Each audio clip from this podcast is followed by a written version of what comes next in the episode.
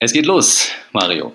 Und zwar stelle ich dir gleich eine Frage, ähm, wie ja immer bei diesem Podcast. Und äh, ich stelle dir eine Frage zu deinem Tun als Ausbilder von Rettungsmenschen. Mhm. Und damit die Leute, die sich das gegebenenfalls anhören, wissen, was du da machst, wäre es cool, wenn du kurz erklären könntest, was du da machst. Was ich da mache, ja. Ähm, ich bin Teamleiter Schulorganisation und stellvertretender Schulleiter einer Rettungsdienstakademie in Schleswig-Holstein. Und wir bilden Rettungsdienstfachpersonal aus in einer dreijährigen Ausbildung. Und da bin ich für die mitverantwortlich für die Organisation des täglichen Schulbetriebes und ja, der Schulorganisation, also alles, was um Personal, Material und Planung und so weiter geht, mache ich das mit ein paar Leuten zusammen. Mhm. Ja. Genau, das heißt, du machst, stellst sicher, dass es Leute gibt, die andere Leute retten. Na, ich bin ein Teil davon. Ich selber nicht. Ja, ne? ja. Also wir sind halt, wie ein echter Teamplayer. Ja, genau. Wir sind halt, wir sind halt paar 30 Leute. Und mhm. ähm, genau, wir machen die Ausbildung von Tag 1 bis fertige Facharbeiter, genau. Ja. So, und die Frage, die, die sich mir jetzt gestellt oder die ich mir jetzt gestellt habe im Zusammenhang ähm, mit Corona ist, also die, die, die ist zweigeteilt, weil sie damit zu tun hat, dass ich weiß, dass du total gern den Podcast äh, After Corona Club hörst. Ja. Und ich habe sozusagen eine After Corona Club Frage für dich, denn also was ich was ich mir stelle, die Frage ist, glaubst du, dass sich das Standing oder oder der Ruf oder also das ganze Image sozusagen von Rettungsmenschen, jetzt also ist ja weniger Pflege, aber Rettungsmenschen, dass sich das verändert und zwar zum Positiven nach der Pandemie?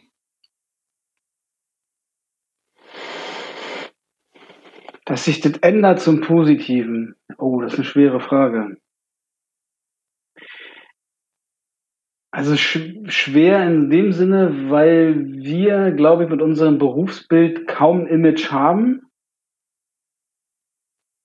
Danach ändert. Puh. Ich glaube, dass wir mit, mit, dass der Rettungsdienst, dass wir in der Pandemie, in dem, in dem Tun dessen gar nicht so wirklich wahrgenommen werden weil das sich ja größtenteils in den Krankenhäusern abspielt, wenn denn, beziehungsweise in den Testzentren.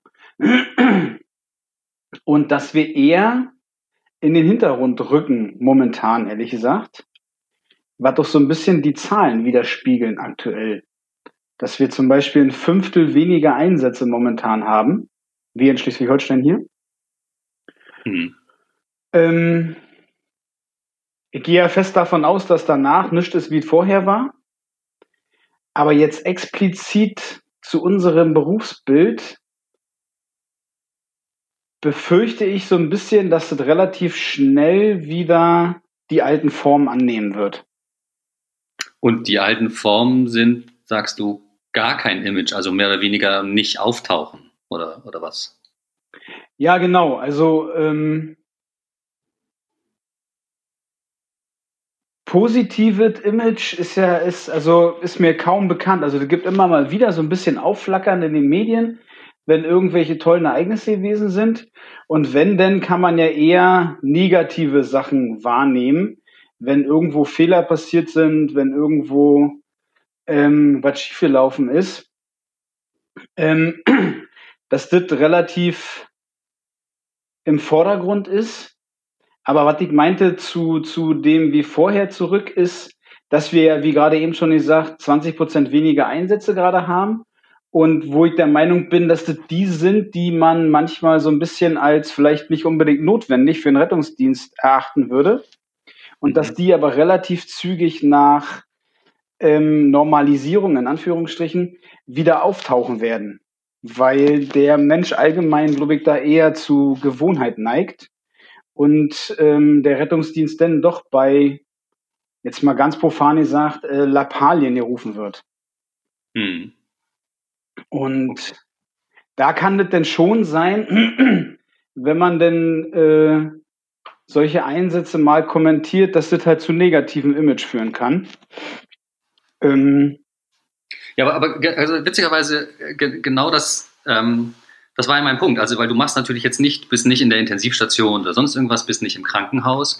Ähm, aber ich kenne das, also die paar Male, die ich mit dem Rettungsdienst zu tun hatte, da war entweder ich froh, dass jemand kam und mich äh, wieder reaktiviert hat, also auf jeden Fall mir wieder Kraft gegeben hat, mich zum Krankenhaus gebracht hat oder meine, meiner Tochter geholfen hat. Mhm. Ja. Und das sind ja, das sind ja enge gleiche Ereignisse, so von wegen, ja, da kommt jemand und hilft.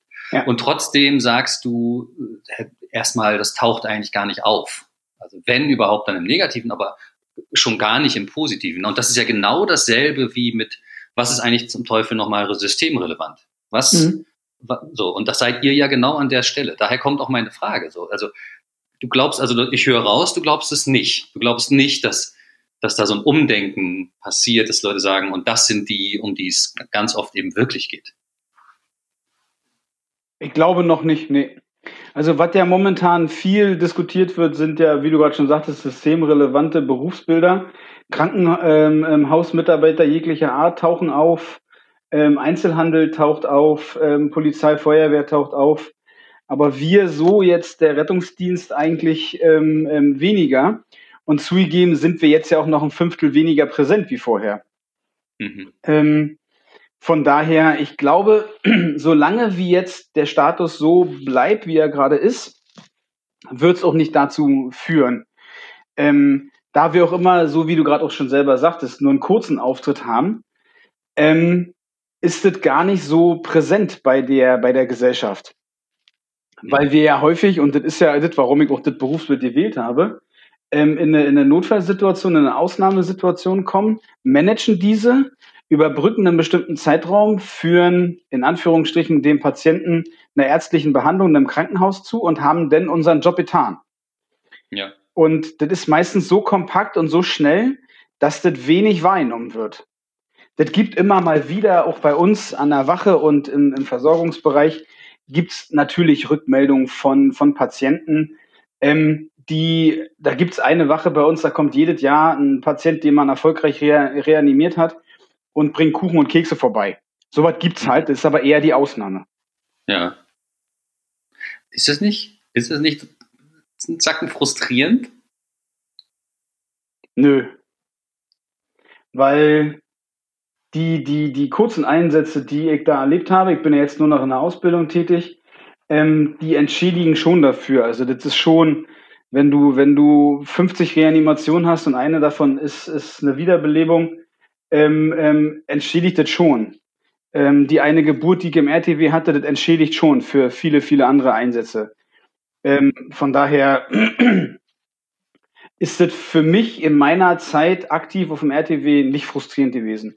Das gibt Leute in meinem Arbeitsumfeld, für die das frustrierend ist, ja. Die sich da nicht wahrgenommen fühlen. Aber ich weiß nicht, ob das der, wo, wo das herkommt, ehrlich gesagt. Hm. Das heißt, jetzt nochmal den Bogen zu schlagen zu all dem, ähm, du sagst, ihr werdet nicht so wahrgenommen, geschweige denn ein positives Image. Und, aber du, du machst die Ausbildung dann wahrscheinlich jetzt gerade und in Zukunft genauso wie vor Corona.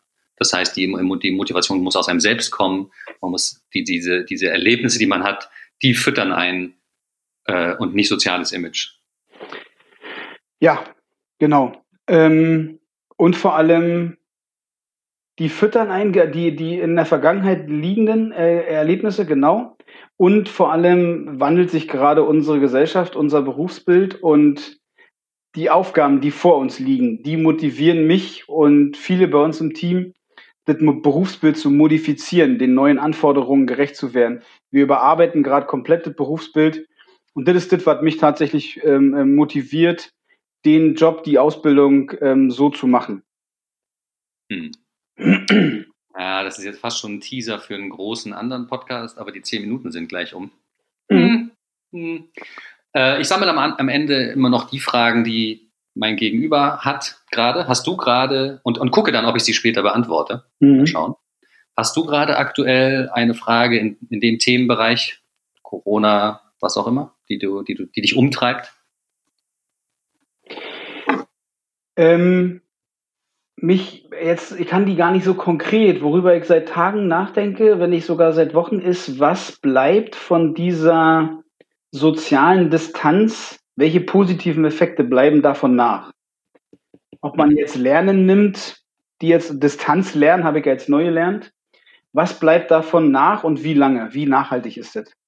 Weil ich glaube, dass da viele gute Sachen dabei sind und befürchte gleichzeitig, dass das relativ schnell verloren gehen wird. Okay, also so eine bisschen hoffnungsfrohe und skeptische Frage. Mhm. Hm. Alles klar. Vielen Dank, Mario. Ich habe zu danken.